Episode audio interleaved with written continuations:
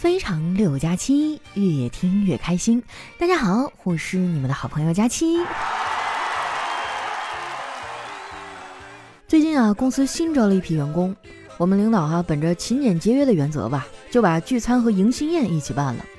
开席之前啊，新入职的同事挨个讲话，讲了半个多小时啊。最后上来的啊是一个胖乎乎的小姑娘，这小胖妹儿呢也很干脆，上来就说。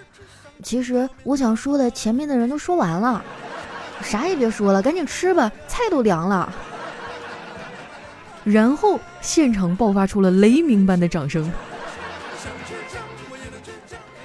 不瞒你们说呀，那是我近期吃的第一顿饱饭，因为要减肥嘛，我很久都没有沾什么油水了。结果吃完之后啊，肠胃受不了了，回来就开始肚子疼啊，去厕所待了半天，什么都没拉出来。我们家马桶对面啊是洗脸台，我看着镜子里的自己啊，坐在马桶上痛苦又努力却一无所获的样子，仿佛看见了自己平凡的一生啊。从厕所出来呀，我整个人特别的沮丧。我爸说啊，我就是缺乏运动，让我下楼溜达溜达。我一听好像也挺有道理的，就穿上衣服下了楼。刚下楼啊，我就被一个水果摊的老板给拦住了。非要让我尝尝新上的水果，我看那苹果不错呀，就让他给我称了一点儿。称完之后啊，老板说五个苹果一共二十块钱，我觉得有点贵哈，就说能不能少点啊？老板说行，那就四个二十块吧。不是大哥，你这数学是体育老师教的吧？我正跟那大哥理论呢，我哥突然给我打了电话，电话接通以后啊，就听见他气喘吁吁地说。老妹儿啊，我刚才和人打起来了，你快点叫点人过来。我说好啊，哥，带什么家伙？我哥说，呃，买个果篮吧，毕竟道歉要有诚意。真的是啊，我就没见过像他这么怂的东北老爷们儿。不是我吹哈，我们东北男人个顶个的刚强，他们呢都有一个共同的特点，就是怕老婆。我哥也怕老婆，什么事儿呢都是老婆最大。去年情人节啊，我哥出差去了北京，没时间陪我嫂子，于是呢就给我嫂子发了一个五二零的红包。今年情人节呀，我哥吸取了教训，提前把活都干完了，准备带着我嫂子去浪漫一下，吃个法式大餐。结果啊，我嫂子说：“老公，其实不用这么复杂，像去年一样就好了。”我哥一脸懵逼，啥意思呀？还给你发个红包？还出差？哎。这怎么感觉好像哪儿不太对劲儿呢？这个场景啊，就让我想起了小黑。前两天啊，我们几个出去撸串儿，他一直闷闷不乐的。我就问他：“黑哥啊，你这是咋了？跟谁生气呢？”他说：“我最近啊买了一条变色龙，根本就不会变色。把它放到手上，它会变成肉色；放到头上，它居然变成了绿色。”那句话怎么说来着？你永远都叫不醒一个装睡的人。我觉得小黑挺可怜的，就和丸子啊合着给他买了一条绿色的围巾，丸子呢还非常虔诚的给小黑系上了，一边系呢还一边说：“黑哥，你看你冻的脸都青了，围上围巾就好了。”系完之后呢，丸子满意的说：“你看脸色立马就红润起来了。”小黑一脸黑线：“是啊，你再系得紧点儿，脸还会变紫呢。”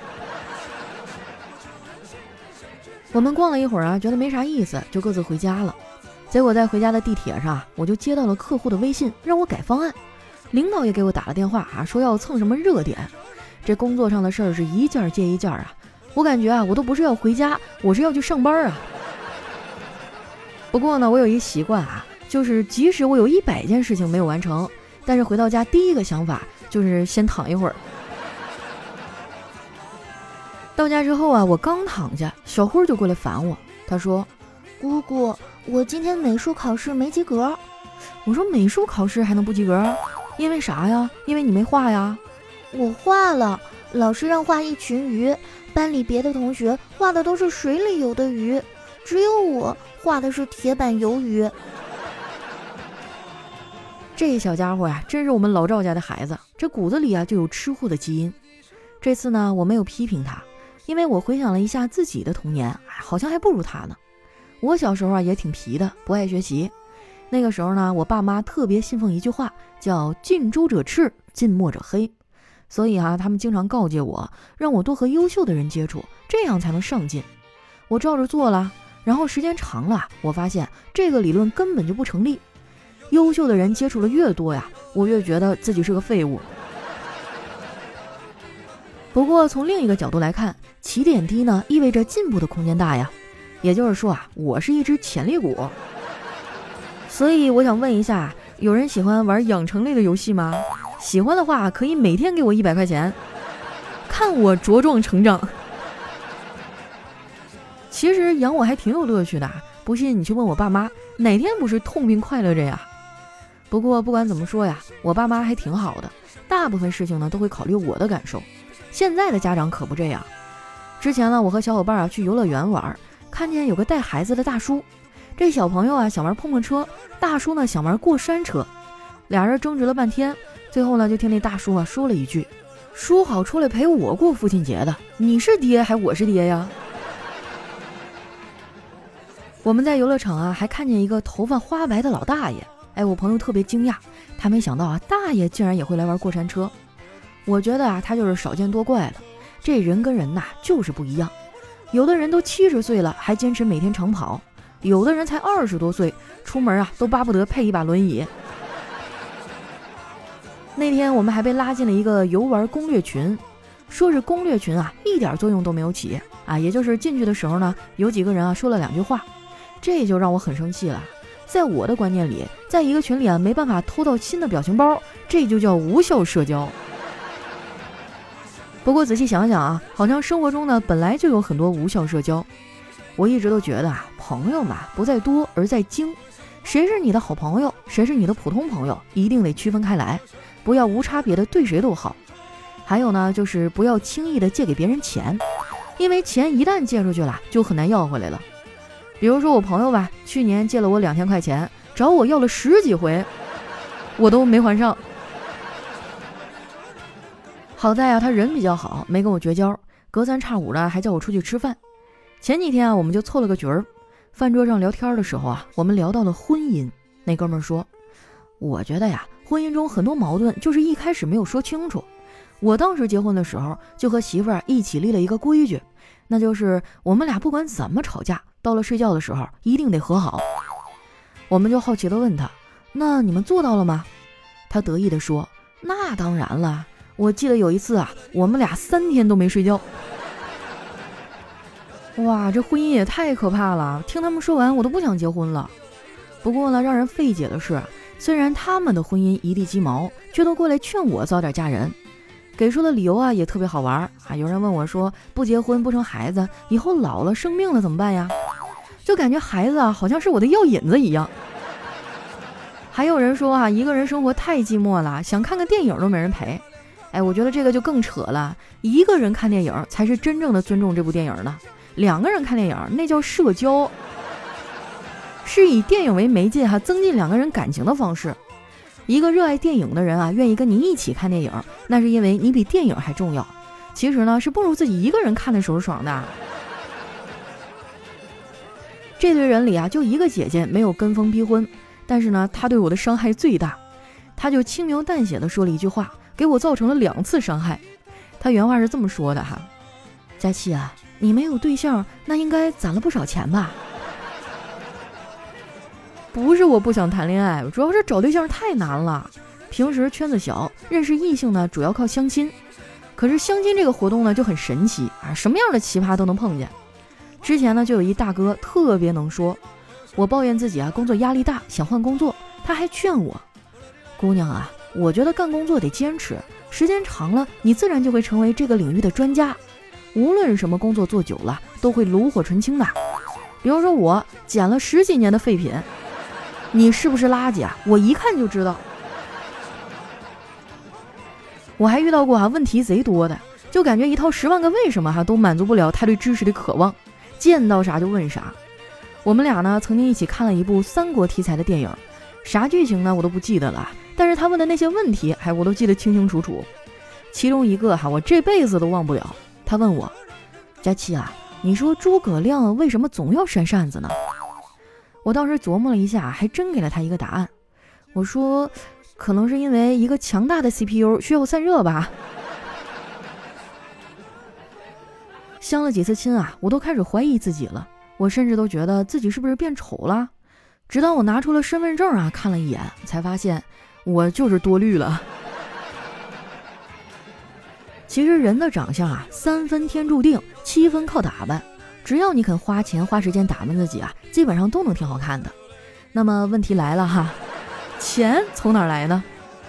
我觉得啊，你要是赚的不多，可以先从省钱开始。我们办公室啊，还专门讨论过这个话题。当时丸子啊出了一个招，他说，要省钱必须得学会杀价。比如买一个标价一百块钱的东西，一定要装出满不在乎的样子，然后还价到十几块。这时啊，老板一定会说。滚！你赶紧滚！然后钱就省下来了。我觉得啊，丸子这个招呢特别的不靠谱。这也不是省钱啊，这就是不让花钱。消费啊，可是拉动经济增长的三驾马车之一。花钱那也是在给社会做贡献呀。所以啊，这钱得花，但是辛辛苦苦赚的钱呢，也不能乱花。我这儿啊有一个两全其美的办法，就是关注长省返利公众号，每单都有返利和优惠。买了想要的东西呢，还省了钱，这简直就是双赢啊！有没有？现在就可以去搜索一下啊，长呢是经常的长，省是省钱的省。搜索的时候呢，在指定内容里啊，选择公众号，然后打出“长省”两个字，这样呢比较容易搜到。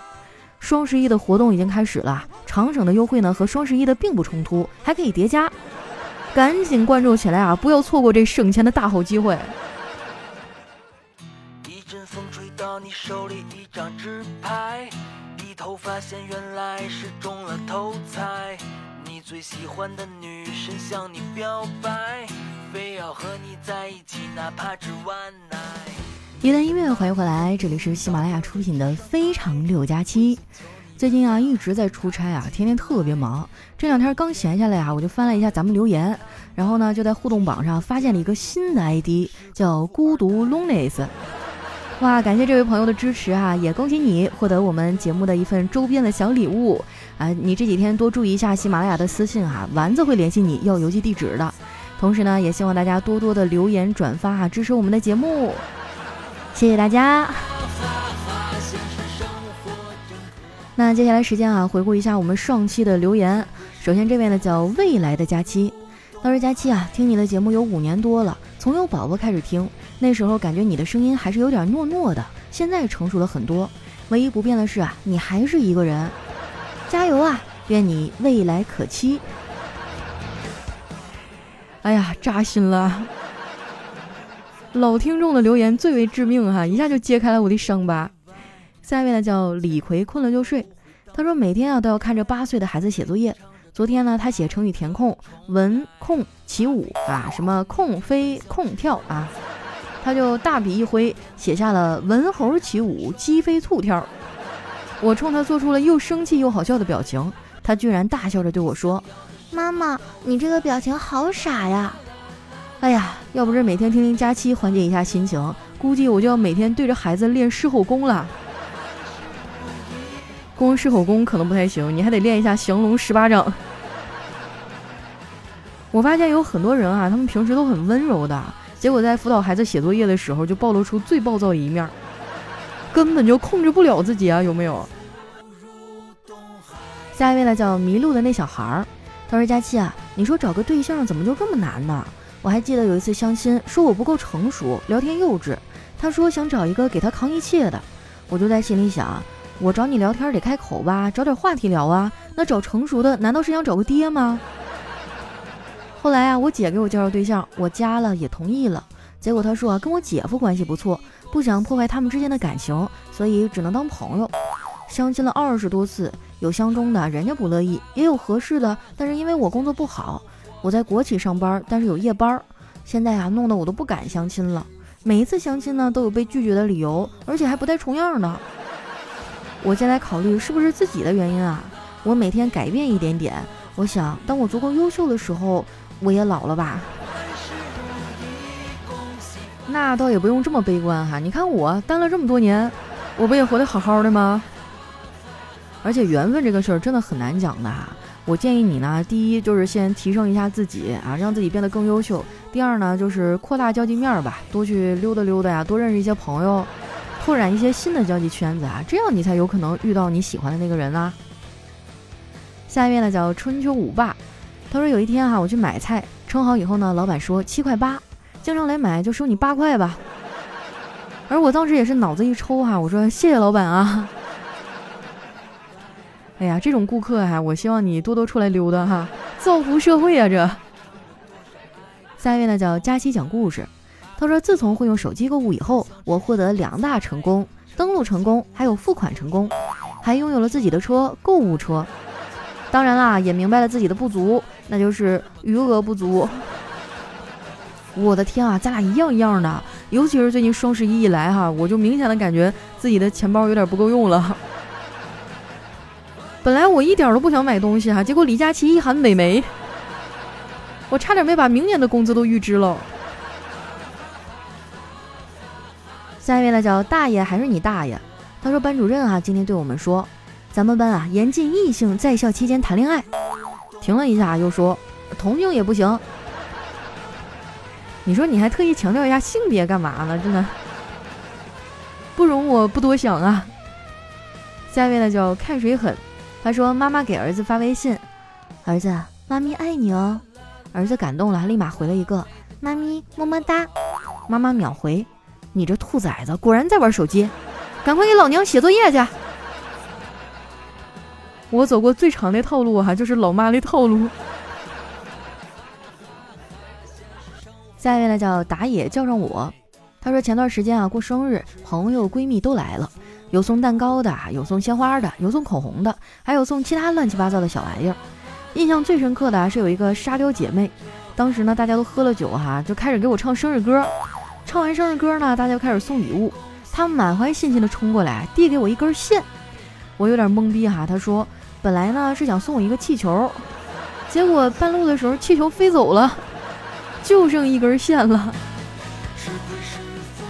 行吧，这个礼轻情意重，千里送气球嘛。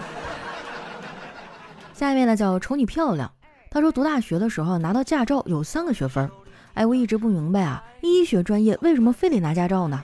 校长说，你们呀是二十一世纪的新型人才，要做到一专多能，驾驶啊作为一项技能必须人人都会。系主任说，有个驾照多好啊，万一你们当不了医生，还可以去医院开救护车呀。辅导员说啊，我劝你们还是考一个吧。这个驾校啊，是校长小舅子开的。